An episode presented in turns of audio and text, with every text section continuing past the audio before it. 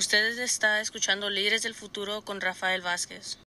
Y como lo hemos hecho ya por muchas veces, tenemos aquí al señor Marcos Mejía, quien viene a darnos información acerca de qué está sucediendo con COVID, la vacuna y mucho más. Buenas tardes, bienvenido al programa Líderes del Futuro.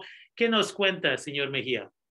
Gracias, Rafael. Buenas tardes. Saludos al auditorio. Eh, traigo mucha información y espero no este, sobrecargarlos con información porque hay mucho que decir, pero vamos a empezar a compartir. Eh, te quiero decir que estamos viendo un pico que, que, no tiene precedentes en los casos de COVID aquí en el condado de Sonoma. Es el punto más alto de la pandemia, en estos dos años de pandemia que hemos visto de casos. Mira, en Navidad estábamos promediando un poco más de 120 casos nuevos diarios. Esta semana estamos promediando más de 700 casos diarios. Esto es un incremento del 500% en solo 18 días. Aunque sabemos que Omicron no es tan virulenta como Delta, sí es mucho más infeccioso. Se está comparando con el, con el sarampión. Eh, es tan infeccioso como eso. Entonces, cualquier persona se puede enfermar, incluidos las personas que están vacunadas, incluidas las personas que se han puesto un booster. Eh, la vacuna sigue protegiéndolos contra enfermedad grave, contra hospitalización y contra la muerte. La infección eh, no tanto, ayuda mucho ponerse una máscara que esté actualizada. Ahora se está diciendo que las máscaras de tela no son suficientes, hay que ponerse un respirador N95 o una NK95 eh, que están ahorita accesibles y populares por todos lados. Los números están tremendos ahorita, entonces hay que cuidarnos mucho. Mientras tanto, también nuestras hospitalizaciones se han incrementado de 25 que teníamos al día en diciembre a 80 personas en el hospital actualmente debido a COVID. La mayoría de ellos eh, no vacunados. En su punto más alto durante la pandemia, el número promedio de pacientes por COVID cada día en los seis hospitales del, del condado de Sonoma era de 104. Pero el Estado está haciendo proyecciones acerca de cuál va a ser la afectación que tenemos con Omicron y el modelo no es muy alentador. Eh, si no tomamos eh, las medidas que ya empezamos a tomar, ahorita las voy a detallar, con, eh, con, tener ciertas restricciones, podríamos llegar a cerca de 400 hospitalizaciones para el término de este pico, que puede ser hacia finales de este mes o principios de febrero. Tendríamos los, los hospitales a máxima capacidad o necesitando transferir a pacientes a otros hospitales o eh, negando servicios médicos a personas que requieren servicios no relacionados con COVID si el hospital está saturado con pacientes por COVID. Por todas estas razones, los oficiales de salud del condado tomaron acciones esta semana para pedirles a los residentes que se queden en casa lo más posible durante los próximos 30 días que se empiezan a contar a partir del día de ayer, 12 de enero. Eh, esto eh, es para todos, vacunados y no vacunados, y, y se les, estamos pidiendo que limiten sus interacciones con aquellos que no son parte de su familia inmediata porque el contagio está muy alto. Le recomendamos al auditorio que limiten sus viajes solo para ir a trabajar o para ir a la escuela o que solo salgan de su casa para ir a comprar alimentos o ver al doctor. Esto puede ayudarle a que no se contagie. También se emitió una orden de salud el pasado lunes que cancela las reuniones grandes de más de 50 personas en interiores o de más de 100 personas en exteriores para prevenir la futura propagación del virus en nuestro condado. Esta orden seguirá en efecto durante los próximos 30 días hasta el día 11 de febrero. Estos pasos son necesarios para reducir las posibilidades de que muchas personas se expongan a COVID-19 en un solo evento. Eh, sabemos que esto es lo que pasa con Omicron y sabemos que las reuniones, particularmente las reuniones grandes con más de 12 personas, actualmente representan 44% de la fuente de infección conocida, las reuniones grandes de más de 12 personas. Al día de ayer, nuestra tasa de casos había crecido a 172 casos por día por cada 100.000 habitantes. Y nuestra tasa de resultados positivos en las pruebas era del 19.2%. En comparación, durante lo más alto del pico por Delta el año pasado, nuestra tasa de casos era de 34 por cada 100.000. Les repito, al día de hoy están a 172 por cada 100.000, estábamos a 34 por cada 100.000 el año pasado y la tasa de resultados positivos en las pruebas era del 8.3, es decir, que ya nos fuimos a más del doble, del 8.3 al 19.2%. Espero que estos eh, números, que los números no mienten, les ayuden a darse una idea de lo, de lo, de lo grande que es esta propagación del virus actualmente. Y aunque sea eh, menos eh, virulento que lo que fue Delta, por favor, al auditorio, no olviden que las personas que tienen una afección de salud pueden resultar eh, severamente afectadas por COVID, eh, incluida hospitalización o incluida la muerte. Las, las condiciones de salud son las que ya hemos mencionado muchas veces aquí, Rafael. Las personas que tienen eh, diabetes, que tienen sobrepeso, que tienen asma, que tienen problemas para respirar, son generalmente las personas que tienden a sufrir síntomas de COVID más severos que el, resto de las personas, además de las personas no vacunadas que también eh, resultan mucho mayormente afectadas. Nuestra tasa de hospitalizaciones, como ya les decía, se ha duplicado en una semana, pero sigue más baja aún que los picos anteriores. Y eh, eh, ya les decía que son 80 personas hospitalizadas con COVID. Y en, en comparación, durante Delta eran 84 personas cuando, cuando Delta estaba a su máximo y 104 cuando la cepa original de COVID estaba a su máximo en enero del año pasado. Nuestra tasa de vacunación es una razón importante de, del por qué las consecuencias no son tan malas en cuanto a hospitalizaciones eh, como en otras etapas de la pandemia. Sin embargo, la gente no vacunada eh, todavía tiene 2.4 veces más posibilidades de infectarse con COVID, 17.9 veces más posibilidades de ser hospitalizada y casi 14 veces más probabilidades de morir por COVID comparados con la población que se vacunó.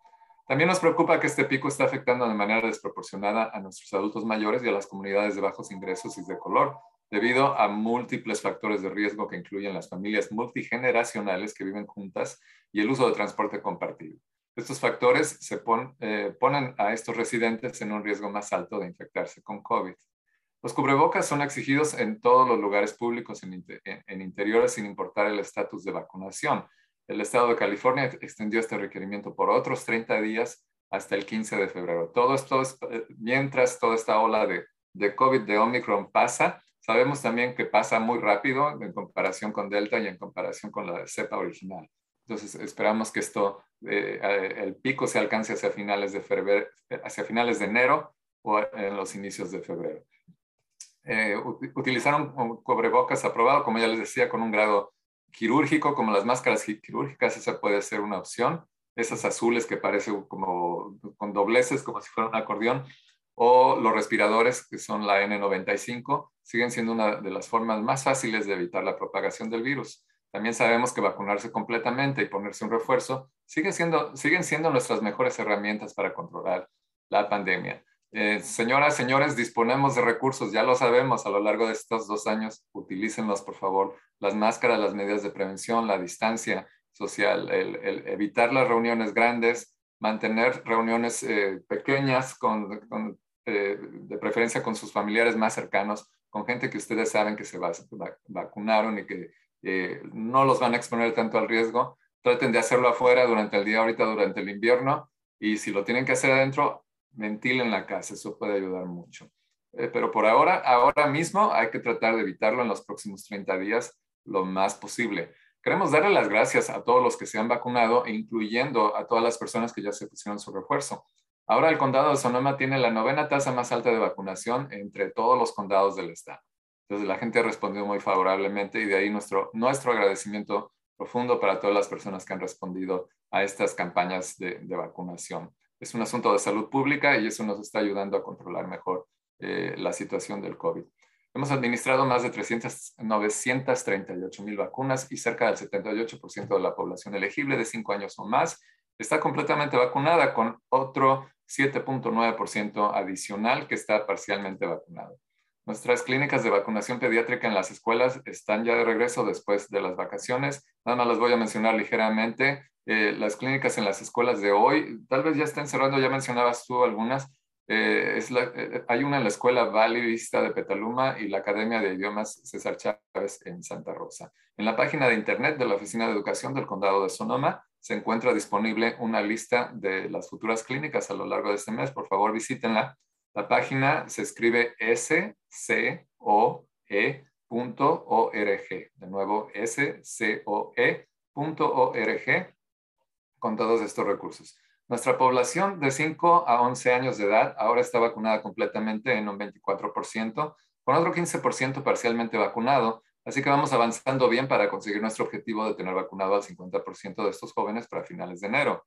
Respecto a las vacunas de refuerzo, hemos administrado más de 176 mil dosis a los residentes elegibles de 12 años o más, lo cual proporciona una importante protección contra la muy contagiosa variante Omicron. Los CDC y la FDA aprobaron la semana pasada la vacuna de refuerzo de Pfizer eh, para los jóvenes de 12 a 15 años de edad, siempre y cuando hayan pasado cinco meses desde que se pusieron su última vacuna. Todos estos jóvenes ya se pueden poner su refuerzo. Además de las vacunas, las pruebas siguen siendo una pieza importante en nuestra estrategia de respuesta a COVID, especialmente con los niños y maestros que van de regreso al salón de clases después de las vacaciones. Las pruebas son la mejor manera de conocer nuestro estatus de COVID. Aun si no tiene síntomas, pero cree que se ha expuesto a alguien que ha dado positivo, hágase la prueba antes de regresar a la escuela o al trabajo o a cualquier lugar donde pudiera infectar a otros. Dicho todo esto, hay que reconocer y sabemos bien que las pruebas ahora mismo son muy difíciles de conseguir en estos momentos. Hay una escasez tremenda a nivel nacional a nivel estatal y a nivel condado. Les pedimos paciencia, por favor. Estamos ya trabajando para conseguir más, más test. El, presidente Biden anunció eh, el día de hoy otros 500 millones de test. Eh, los test se están usando cada vez más y cada vez más por mucha gente. No solo eh, por las, las, personas que no se han vacunado y tienen que hacerse los exámenes ahora dos veces por semana, sino también esta ola de, de Omicron está trayendo eh, muchas personas interesadas en vacunarse y también recordemos que la economía está abierta y hay mucha gente viajando. Si usted va a, un aeropuerto necesita hacerse un test antes y después de, subirse al avión. Entonces, hay una demanda tremenda. Eh, hay lugares donde hacerlo, tal vez no la encuentren el mismo día o en el, lugar que ustedes quisieran. Eh, esperamos que no sea por mucho tiempo y les pedimos paciencia para que nos podamos este, poner pues con más disponibilidad de test a través del condado y a través de los socios que trabajan con nosotros. Eh, usted puede encontrar más información acerca de estas oportunidades para pruebas, clínicas de vacunación y cómo hacer una cita si visita socoemergencia.org. Y si no tiene acceso a una computadora, nos puede llamar o enviarnos ahora. Hay una, hay una función de enviar un texto. Puede mandarnos un texto o textear al 211. Yo ya lo hice y es muy fácil. El texto regresa con todas las opciones muy fáciles para eh, conseguir información y responde rápidamente. A veces el teléfono se tarda más. Pero si quiere hablar con una persona en español, nos puede llamar al 707-565-4701. De nuevo, 707-565-4701. Con tanta gente teniendo resultados positivos estos días, hay algo de confusión acerca de qué hacer si contrae COVID. Si da positivo a la prueba, lo primero que debe hacer es aislarse por lo menos durante cinco días. Hágase una prueba al quinto día, si es posible, y si es negativo, usted puede terminar su aislamiento. Si no se puede hacer la prueba, usted tiene que terminar su aislamiento después de 10 días de cuarentena si no tiene síntomas. Si tiene síntomas, hay que, eh, que continuar la cuarentena, especialmente si es fiebre. Si utilizó una prueba en su casa, le pedimos, por favor, que reporte los resultados al Departamento de Salud del Condado de, nuevo al teléfono 707-565-4701. Es importante que lo haga porque de esa manera podemos eh, controlar la, la, infección del virus, llevar recursos a las áreas que se necesiten o a la población que esté siendo más afectada.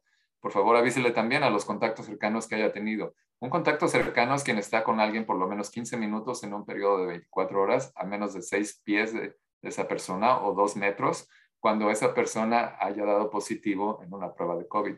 Las personas que estén completamente vacunadas no tienen que hacer cuarentena después de tener contacto con alguien que tenga COVID, a menos que tengan síntomas. Sin embargo, la gente completamente vacunada se debe de hacer una prueba de 5 a 7 días después de su exposición, aun cuando no tengan síntomas, y utilizar un cubrebocas en interiores en lugares públicos durante 14 días después de su exposición o hasta que su resultado en la prueba haya sido negativo. Las personas no vacunadas deben de permanecer en casa por 14 días después de su último contacto con la persona que tiene COVID-19. Si tienen síntomas, se debe de aislar de inmediato y contactar a su proveedor de cuidados médicos. Yo que he dado muchísima información el día de hoy. Espero que la gente que nos escucha eh, en, el radio puedan eh, ir a tu canal de YouTube y, y, ver de nuevo el programa para que puedan escuchar todas las instrucciones o también visitar nuestra página de internet socoemergencia.org donde pueden encontrar todas estas actualizaciones. Y hasta ahí mi reporte en español, eh, Rafael. Definitivamente. Y sé que tiene otra junta a la cual tiene que ir. Las únicas dos cosas que brevemente voy a mencionar es que de veras debemos de llegar al momento de reconocer que esto de COVID no va a estar aquí hoy, va a desaparecer mañana, pero tenemos que llegar al momento de entender que esto va a volverse igual que la influenza o la gripe, donde cada año tenemos que ponernos un booster shot, que es lo equivalente a lo que nomás la llamamos la vacuna de la gripe, pero eso es lo que es, es un booster shot.